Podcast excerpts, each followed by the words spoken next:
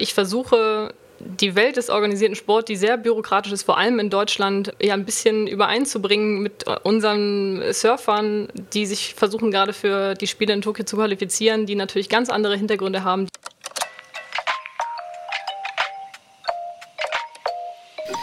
Willkommen bei A-Frame, deiner akustischen Meeresbrise für Ladies. Mein Name ist Peter Rochel. Zusammen mit Alexandra Schalaudek und Michael Zirlewagen spreche ich mit Surferinnen und Surfern, Macherinnen und Underdogs des Surfsports in all seinen Facetten, um dir Lust auf Wasser und Meer zu machen. Wir wollen heute mal klären, wie man Surfen zum Beruf macht. Und äh, womöglich ein bisschen anders, als die meisten, die jetzt zuhören, denken könnten nämlich zum Beruf mit überwiegender Bürotätigkeit. Und dann fragen wir uns natürlich auch noch, wieso denn das jetzt eigentlich genau? Und darüber werde ich jetzt mit Nele Koch sprechen. Nele Koch ist angestellte oder festangestellte Referentin für Leistungssport im Deutschen Wellenreitverband in Köln. Hallo Nele. Ja, moin Peter, danke für die Einladung. Ja, gerne. Moin. Das klingt jetzt nicht direkt nach Kölsch. Was magst du uns noch zu dir verraten, zur Person Nele Koch, bevor wir dann gleich ins Thema einsteigen? Was sollten die Zuhörenden über dich wissen? Wo kommt das Moin her? Das kommt ja wohl nicht aus Köln. Richtig, genau. Ja, ich bin tatsächlich im Norden aufgewachsen. Ich komme ursprünglich aus Bremen, bin aber in Schleswig-Holstein in der Nähe von der Ostsee aufgewachsen und ja, mehr oder weniger auf Umwegen in Köln gelandet. Auf Umwegen? Ist, ist, ist dann der Umweg, hat der mit dem Deutschen Wellenreitverband zu tun oder war das auch ohne den, den Verband äh, Köln geworden? Mm, es ist, es ist ohne den Verband Köln geworden. Also der Grund, warum ich nach Köln gezogen bin, äh, war das Masterstudium, was ich gemacht habe. Und äh, der Wellenreitverband ist erst dann quasi in mein Leben gekommen, durch einen Zufall. Okay. Vielleicht ist ja Zufall das, was fällig ist. Ich würde mal da einsteigen bei dem, was du aktuell machst. Mhm. Was genau macht man denn so als Leistungssportreferentin? Also was ist denn der Job eines, eines Leistungssportreferenten? Wie sagt man, gibt es da eine weibliche Form davon? Leistungssportreferentin. Referentin, ja, ich wollte, ich hatte sowas wie Leistungssportreferierende, aber das ist ja, ja ah. total das beknackte Wort. Ja, was macht man? Da muss man, glaube ich, ein bisschen differenzieren. Also der normale Job eines Leistungssportreferenten in einem anderen Spitzenverband besteht tatsächlich aus ziemlich viel büro bürokratischer Arbeit. Also man ähm, ja, verwaltet ziemlich viele Daten in Excel-Tabellen und füllt Anträge aus. Ähm, das sieht beim Wellenreitverband tatsächlich ein bisschen anders aus. Also mein Kollege und ich, mit äh, dem ich mir den Job der sportlichen Leitung mittlerweile teile, DWV, ist relativ vielseitig. Also dadurch, dass wir nur zu zweit sind und damit komplett auch die Bereiche von einem Sportdirektor zum Beispiel abbilden bei uns im Verband, äh, ist es sehr vielseitig, weil wir sowohl konzeptionell arbeiten als auch natürlich bürokratische Dinge dabei haben. Ähm, ich bin äh, äh, ein bisschen im, Team, im Teammanagement-Bereich unterwegs, also kümmere mich viel um die Athleten, bin aber auch zum Beispiel Anti-Doping-Beauftragte, kümmere mich um die Zusammenarbeit mit der Stiftung Deutsche Sporthilfe. Also wirklich alle Bereiche, die äh, ein normaler Spitzensportverband im Leistungssport abdeckt, ähm, machen wir zu zweit und haben uns das ein bisschen aufgeteilt. Deswegen ist es sehr vielseitig und wird nie langweilig. Okay, und das, das klingt jetzt nach viel Büroarbeit und, und so ein Kram. Ähm, was ist denn überhaupt ein Spitzensportverband innerhalb? Also gibt es auch, äh, gibt's auch äh, Gegenteil von Spitzensportverband oder also das sind einfache Sportverbände oder? Also man könnte es am ehesten vielleicht für die Leute, deren das, denen das System des organisierten Sports nicht ganz so bekannt ist, vergleichen mit dem Deutschen Fußballbund als Sportverband, den man, glaube ich, auf jeden Fall kennt. Da gibt es natürlich verschiedene Arten, verschiedene Größen von Verbänden. Äh, da gehört natürlich der Deutsche Wellenreitverband zu den kleinsten Verbänden, die einem Dachverband zugeordnet sind. In Deutschland ist es äh, der Deutsche Olympische Sportbund, der als Dachverband aller Sportverbände dient. Und in diesem Verband gibt es nochmal verschiedene Untergruppen, aber das geht wahrscheinlich zu weit. Äh, wir gehören dort auf jeden Fall dem Olympischen Spitzenverbänden an und da nochmal einer speziellen Untergruppierung der vorübergehend Olympischen Verbände. Das ist aber alles äh, sehr tief, tiefgehend wahrscheinlich. Okay, und jetzt ist der Sportwellenreiten 2016, korrigiere mich, wenn ich daneben liege, zur vorübergehend olympischen Sportart geworden mhm. und damit ist dann quasi der Wellenreitverband zu einem in Anführungszeichen Spitzensportverband mutiert. Ob er wollte oder nicht, war dann fällig? Oder? Genau, also das äh, IOC hat ja schon vor ein paar Jahre vor der Entscheidung, ich glaube, die Agenda 2020 äh, nennt sich das Dokument, äh, was Thomas Bach damals ins Leben gerufen hat, der IOC-Präsident, 2014 entschieden, dass Sportarten temporär in das olympische Programm aufgenommen werden. Und äh, 2016 fiel halt die erste Entscheidung in Bezug auf die Olympischen Spiele in Tokio, die ja 2020 eigentlich stattfinden sollten. Und dort, ja, damit damit, äh, mit dieser Entscheidung hat das IOC eigentlich versucht, die Spiele so ein bisschen zu verjüngen, was das Programm angeht und ja, eine bisschen ähm, jugendlichere Gestalt in das Programm zu bringen, ansprechende Sportarten aufzunehmen und da war Surfen dann auch dabei. Und dann wurde automatisch, dadurch, dass der DWV noch nicht Mitglied war an diesem Dachverband Deutscher Olympischer Sportbund, wurden sie automatisch aufgenommen, weil die IOC-Charta, das ist das Regelwerk des IOC, vorgibt, dass Spitzenverbände ihrem Nationalen Olympischen Komitee angeschlossen sein müssen. Und das, deswegen wurde der Wellenreitverband 2016 auf der Mitgliederversammlung des DOSB aufgenommen und ist seitdem Olympischer Spitzenverband. Okay, das klingt nach einer langen und ja so mittelmäßig komplizierten Geschichte, zumindest aus Blick eines äh, Surfers oder von, von Surfenden, die sich ähm, ja, mutmaßlich ja vielleicht gar nicht so gerne organisieren. Es scheint so ein bisschen dem Spirit des Surfens ja zu widersprechen. Ähm, ich möchte aber einfach nochmal zurückkommen auf deinen, ja, deinen Berufsalltag und äh, wie, wie kam es denn überhaupt dazu, dass du Sport überhaupt zum Beruf gemacht hast? Du hast gerade gesagt, du machst da viel mit Excel-Tabellen und Anträge und so einen ganzen Kram. Das klingt so ein bisschen nach Bindeglied zwischen Surfenden und der Organisation des, äh, ich sag mal, kommerziell professionellen Sports. Und bist du dabei in Kontakt mit, mit, mit Sportlern? Äh, ist das so, wie kann man sich das vorstellen? Ist das, äh, habt ihr da ein Büro, äh, klein, groß, mittel, Großraumbüro? Du hast gerade gesagt, du hast noch einen Kollegen. Äh, wie, wie, wie, sieht so ein Alltag, wie, wie, wie, wie, also was hast du ähm, was heute Dienstag, ne, gestern war Rosenmontag, Karneval in Köln zählt nicht. Was hast du letzte Woche Montag zum Beispiel? Äh, was macht man da so einen ganzen Tag? Ja, also erstmal glaube ich, dass das Stichwort, was du eben gesagt hast, Bindeglied, äh, gar nicht so schlecht ist. Ähm, so sehe ich mich ja auch ein bisschen, dadurch, dass mein Hintergrund ja nicht aus dem Surfen ist, sondern tatsächlich aus dem organisierten Sport, dass ich versuche, die Welt des organisierten Sports, die sehr bürokratisch ist, vor allem in Deutschland, ja ein bisschen übereinzubringen mit unseren Surfern, die sich versuchen gerade für die Spiele in Tokio zu qualifizieren, die natürlich ganz andere Hintergründe haben, die im Surfen, sag ich mal, sozialisiert wurden und natürlich mit den meisten Dingen weder Berührungspunkte hätten, hatten, äh, noch irgendwie großartig etwas anfangen können und man natürlich beide Seiten so ein bisschen glücklich machen muss und zusammenbringen muss, wenn man auf der einen Seite viel mit Ministerien zusammenarbeitet, in Gesprächen sitzt oder Abrechnungen macht mit dem Bundesverwaltungsamt, das äh, ist genauso äh, bürokratisch, wie es klingt.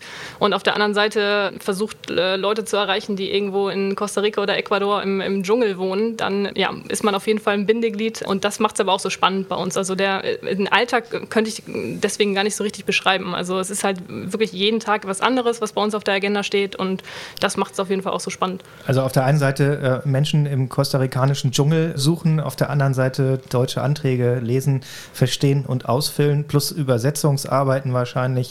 Oder sprechen die alle dieselbe Sprache, außer Amtsdeutsch?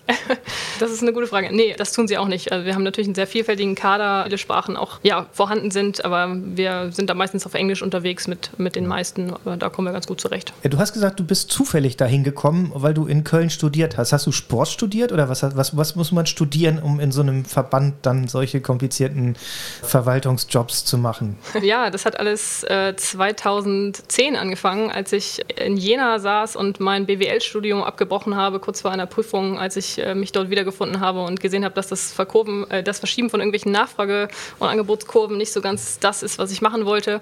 Und habe dann äh, relativ spontan dort mein Studium quasi gecancelt und wusste gar nicht so richtig, was ich machen will. Und dann habe ich mich als Volontär beworben bei der FIFA Frauen-WM, die damals in Deutschland stattgefunden hat.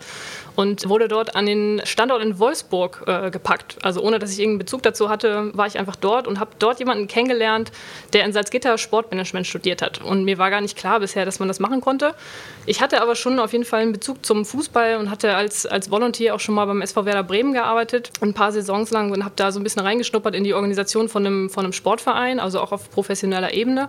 Und habe dadurch dann mich relativ spontan entschieden, mich in dieses Sportmanagement-Studium einzuschreiben in Salzgitter und habe da auch einen Platz bekommen und ja, da so ein bisschen meine Liebe zum organisierten Sport entdeckt tatsächlich.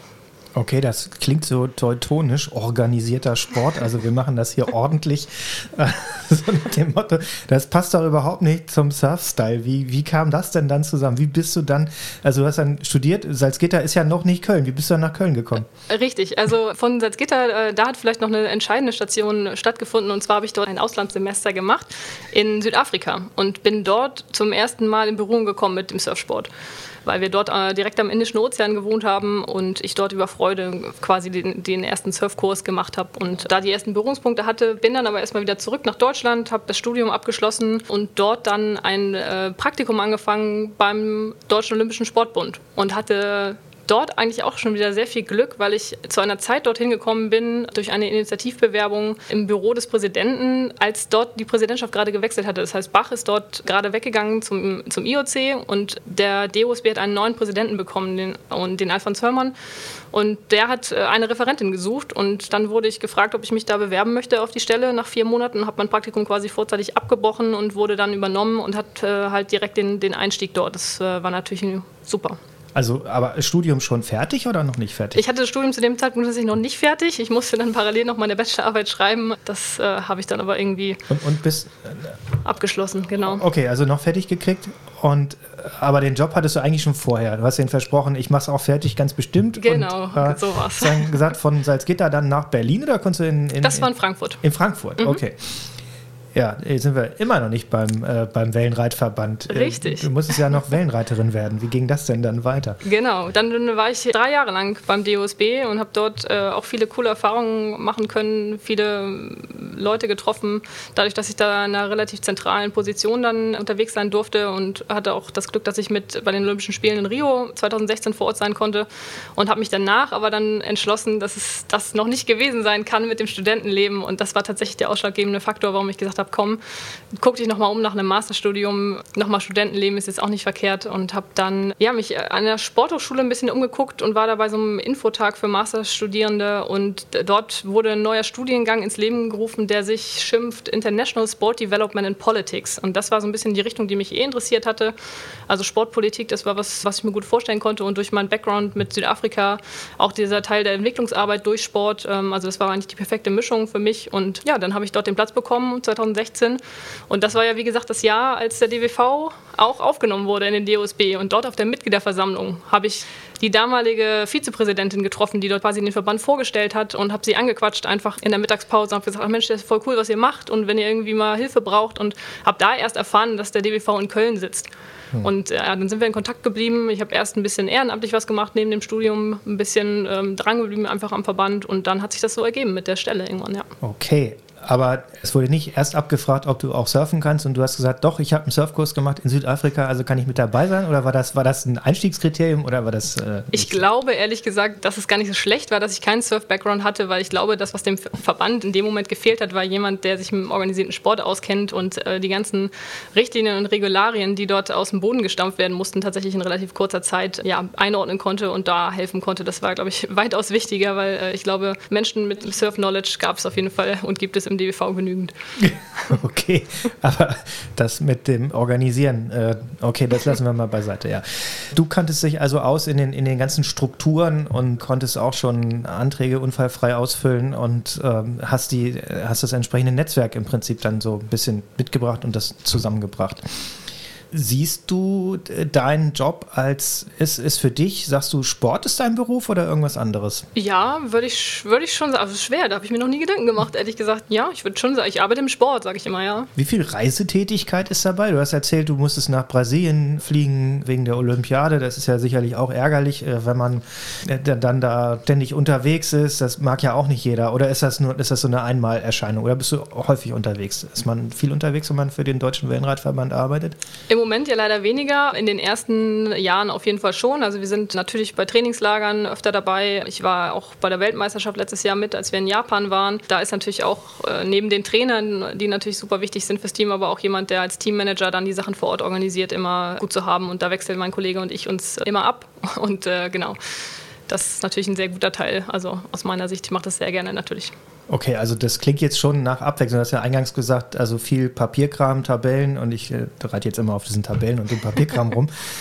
aber es ist auf jeden Fall auch Abwechslung mit dabei. Du hast jetzt gerade von Trainingslagern gesprochen. Wie sieht denn sowas? Also, wir machen ja so Surf-Trainingslager. Da hängt man irgendwie da, fährt man irgendwo hin, wie wenn man sonst in Urlaub fährt und dann hängt man da cool ab mit den, mit den Jungs und Mädels und wenn es Wellen hat, dann geht man halt ein bisschen surfen oder ähm, wie, wie, wie, läuft so, wie läuft so ein Trainingslager ab? Aus, aus, aus, deiner Sicht, du hast ja, du hast ja gesagt, du hattest vorher noch nicht so viel mit Surfsport zu tun. Jetzt gehen wir auch noch in Surfspitzensport. Mhm. Wie, äh, wie, wie, wie kann man sich sowas vorstellen? Also für mich startet natürlich dieses Trainingslager bereits ziemlich viel, also weit vorher, ähm, und zwar schon mit dem Beantragen der Gelder. Das heißt, wir überlegen uns bereits ein Jahr vorher, was wir im Folgejahr für Maßnahmen umsetzen wollen. Wie viele Trainingslager wir brauchen, wann wir sie terminieren, wo sie stattfinden, um diese ganzen Dinge berechnen zu können, was Kosten angeht und so weiter und so fort. Natürlich unterliegen wir im Surfsport gerade und noch mehr als in allen anderen Sportarten, glaube ich, ja, manchmal Faktoren, die man einfach nicht beeinflussen kann. Also allein wenn man sich mal ein bisschen mit, dem, mit der Profiliga auseinandersetzt, wie oft dort Wettkämpfe verschoben werden, ähm, einfach nicht nur terminmäßig, sondern auch einfach gecancelt werden, anderer Ort und so weiter. Ähm, da sind, müssen wir sehr flexibel flexibel sein. Da kommt uns Gott sei Dank an der einen oder anderen Stelle auch das Bundesverwaltungsamt sogar entgegen und sagt, okay, man kann es halt nur so weit planen, wie man es wirklich planen kann. Aber ja, dann, dann geht es natürlich weiter, auch gerade wenn wir Trainingslager machen, natürlich die Reiseorganisation. Man muss natürlich das Team, was bei uns auf der ganzen Welt verstreut ist, erstmal zusammenbringen an einen Ort alles Mögliche, ähm, wie man sich das vorstellt. Manchmal ist man auch ein bisschen Reisebüro, ne? Mietwagenbuchung, Unterkunft. Dann sind wir natürlich auch schon mal vor Ort einfach verpflegungsmäßig eingeplant. Ne? Das heißt, ich habe auch schon mal gekocht in einem Trainingslager. Das ist wirklich sehr unterschiedlich. Dann alle, einfach schauen, dass alle Leute happy sind und sich auf ihr Training fokussieren können. Das ist manchmal dann auch mein Job. Okay, also es hört sich an, als ob man viel gesunden Menschenverstand braucht, eine solide, gute Grundausbildung, Sachverstand in diesen ganzen ja, amtlichen Strukturen. Ich kenne das auch aus dem Sport, ähnlich auch wie aus der Touristik. Man muss immer genau wissen, wer ist wann, wofür zuständig und äh, das scheint es gut mitzubringen. Was ist denn jetzt in diesem, also wie hat sich das verändert im letzten Jahr oder hat sich das überhaupt verändert mit dem ganzen Lockdown? Wir haben eigentlich 2020 hätten wir eine Olympiade gehabt, da wäre möglicherweise erstmals ein deutsches Team im Surfen an den Start gegangen oder zumindest ein, äh, ein, ein Teilnehmer oder mehrere Teilnehmende. Jetzt äh, hast du gerade von Trainingslagen gesprochen. Wie, wie kann man das jetzt planen? Jetzt soll es 2021 eine Olympiade geben, auch wieder mit Surfen. Die Deutschen sind ja noch nicht raus, was das Thema angeht. Wie, wie organisiert ihr sowas jetzt? Also was, welche Auswirkungen hat das und wie, wie kriegt ihr das hin? Also im Moment ist es tatsächlich sehr, sehr schwierig, überhaupt irgendwas zu planen. Also wenn wir jetzt mal schauen, wie wir äh, in die Saison gestartet sind, wir hatten eigentlich vor, ähm, die sportgesundheitliche Untersuchung, die wir einmal im Jahr in Köln am Olympiastützpunkt hier durchführen, zu machen, äh, jetzt im Februar. Das mussten wir canceln, einfach aufgrund der, Einreisebestimmung und der Quarantänebestimmung, die wir im Moment hier haben in Köln und auch der Auflagen am Stützpunkt selber, dass sich das sehr, sehr schwierig gestaltet hat. Das mussten wir, da müssten wir natürlich umplanen. Also wir müssen halt schauen, wie wir trotzdem das Team, dadurch, dass es halt so verstreut ist auf der Welt, weiter gut betreuen. Da äh, helfen uns natürlich unsere beiden Trainer, die ähm, ja, sehr eng mit dem Team in Kontakt stehen, sehr viel weiter. Wir haben ein sogenanntes Re Remote Coaching Programm auf die Beine gestellt, wo wir im Moment viel mit Video-Feedback arbeiten für die Athleten. Ähm, unser Sportpsychologe ist in Kontakt mit dem Team, wenn, wenn der ein oder andere, ne, manchmal fällt einem auch die Decke auf den Kopf, wenn man halt auch gar nicht als Athlet jetzt mal das Ziel vor Augen hat, wo geht es weiter, wo ist der nächste Wettkampf. Das ist natürlich für den einen oder anderen auch schwierig und da versuchen wir natürlich, so gut es geht, entgegenzuwirken und schauen, dass wir da was auf die Beine stellen. Wir planen tatsächlich jetzt bald das nächste Trainingslager, was äh, auf der Welle in El Salvador stattfinden soll. Ähm, aber auch da kämpfen wir gerade noch mit Einreisebedingungen. Das ist natürlich alles nicht so einfach, aber wir sind guter Dinge, dass wir das, ja, dass wir das Team gut vorbereiten auf die WM, die im Mai stattfinden wird und uns dann noch qualifizieren sofern dann eine WM stattfindet. Das steht ja auch schon wieder so ein bisschen in Sternen, ne? oder ist das, äh, ist das Jetzt haben wir gerade gute Rückmeldungen eigentlich bekommen von unserem Weltverband der ISA, ähm, dass sie dort ein Konzept auf die Beine stellen und jetzt auch schon anfangen abzufragen, woher die einzelnen Athleten kommen, wie viele Leute im Team sein werden, dass sie einfach anfangen mit ihrem Hygienekonzept jetzt und mit Absprachen mit dem Tourismusministerium ähm, dort vor Ort und dem Gesundheitsministerium in El Salvador, dass wir da eventuelle Ausnahmeregelungen auch bekommen. Hm. Okay, ich würde mal so ein bisschen jetzt nochmal die äh, Runde machen, auf, äh, um so ein bisschen auch in Richtung Schluss zu kommen. Was mich noch interessieren würde, ist A, wird das ordentlich bezahlt? Kann man da ein gutes Leben von führen von so einem Job? Und B, muss man da auch jeden Tag morgens früh aufstehen und lange arbeiten, wie in allen anderen Bürojobs auch? Oder ist das eher so, kann man das auch locker angehen lassen, weil jetzt sowieso jeden Tag was anderes kommt. Und einen Tag muss man irgendwie äh, in einem Trainingslager mal auch mal kochen für Leute und das ist eher, eher hört sich nach easy going an. Oder äh, gibt es auch Überstunden oder irgendwas Unangenehmes an dem ganzen Job? Also, um damit mal anzufangen, äh, ich glaube, es gibt relativ wenig Unangenehmes in diesem Job. Also, ich würde schon sagen, dass ich mir im Moment äh, gerade keinen besseren Job vorstellen kann als diesen, gerade dadurch, dass es halt so abwechslungsreich ist und dass wir sehr viele Freiheiten haben, äh, dadurch, dass wir in dem Sinne eigentlich keinen Chef haben, der uns Anweisungen gibt, was wir täglich zu tun und zu lassen haben und uns dadurch quasi in diesem Zweierteam mit meinem Kollegen zusammen täglich einfach absprechen und schauen, was, was steht an, was ist wichtig und ja, wir eigentlich die sehr viel eigene Motivation Motivation haben, die Dinge so zu gestalten und uns dadurch halt quasi selber den Druck machen. Ähm, ne? Klar haben wir auch ein Stück weit Druck von außen, weil uns natürlich Leute fragen, was wir hier tun und wir natürlich auch äh, berichten müssen an den DOSB und so weiter. Aber das ist schon ganz gut. Ob man vom organisierten Sport leben kann, leben kann man davon gut auf jeden Fall. Ob man da erreicht wird, da gibt es sicher ganz viele andere Jobs, wo das eher der Fall ist als hier, aber ich äh, will mich nicht beschweren auf jeden Fall. Würdest du es deiner besten Freundin empfehlen? Ja, doch, würde ich. Okay. So, jetzt hatte ich gerade eben eine Frage, ist mir noch in den Sinn gekommen. Ähm, mhm. die habe ich blöderweise schon fast schon wieder vergessen.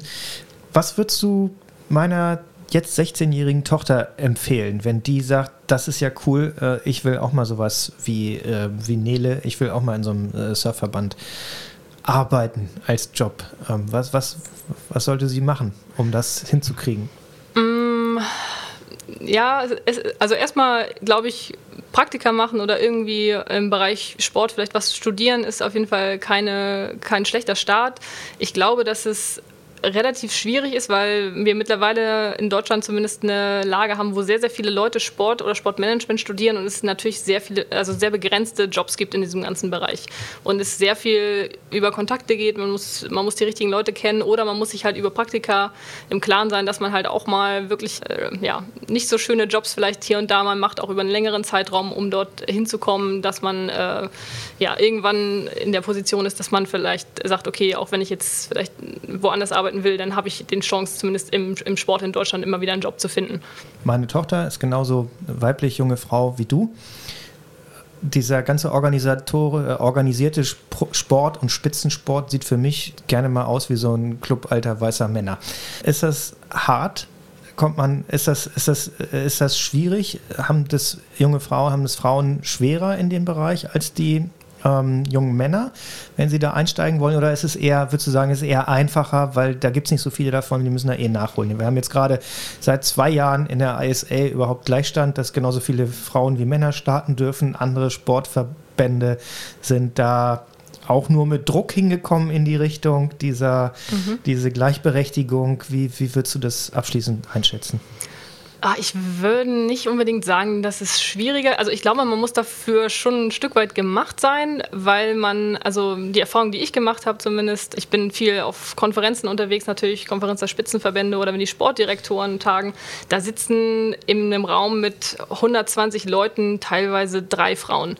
Ich finde es nicht schlimm, also ich habe damit überhaupt kein Problem. Ich habe da auch wenig negative Erfahrungen gemacht. Ich glaube, dass man, wenn man da gut unterwegs ist und seinen Job einfach gut macht, dann, dann hat man da genau die gleichen Chancen wie Männer auch.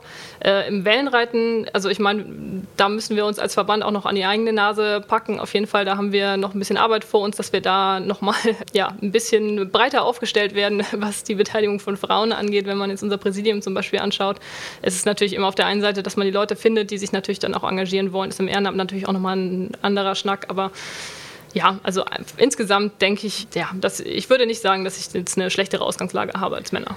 Okay, also äh, Frauen zugehört, ihr wisst jetzt, ähm, Netzwerk ist gut.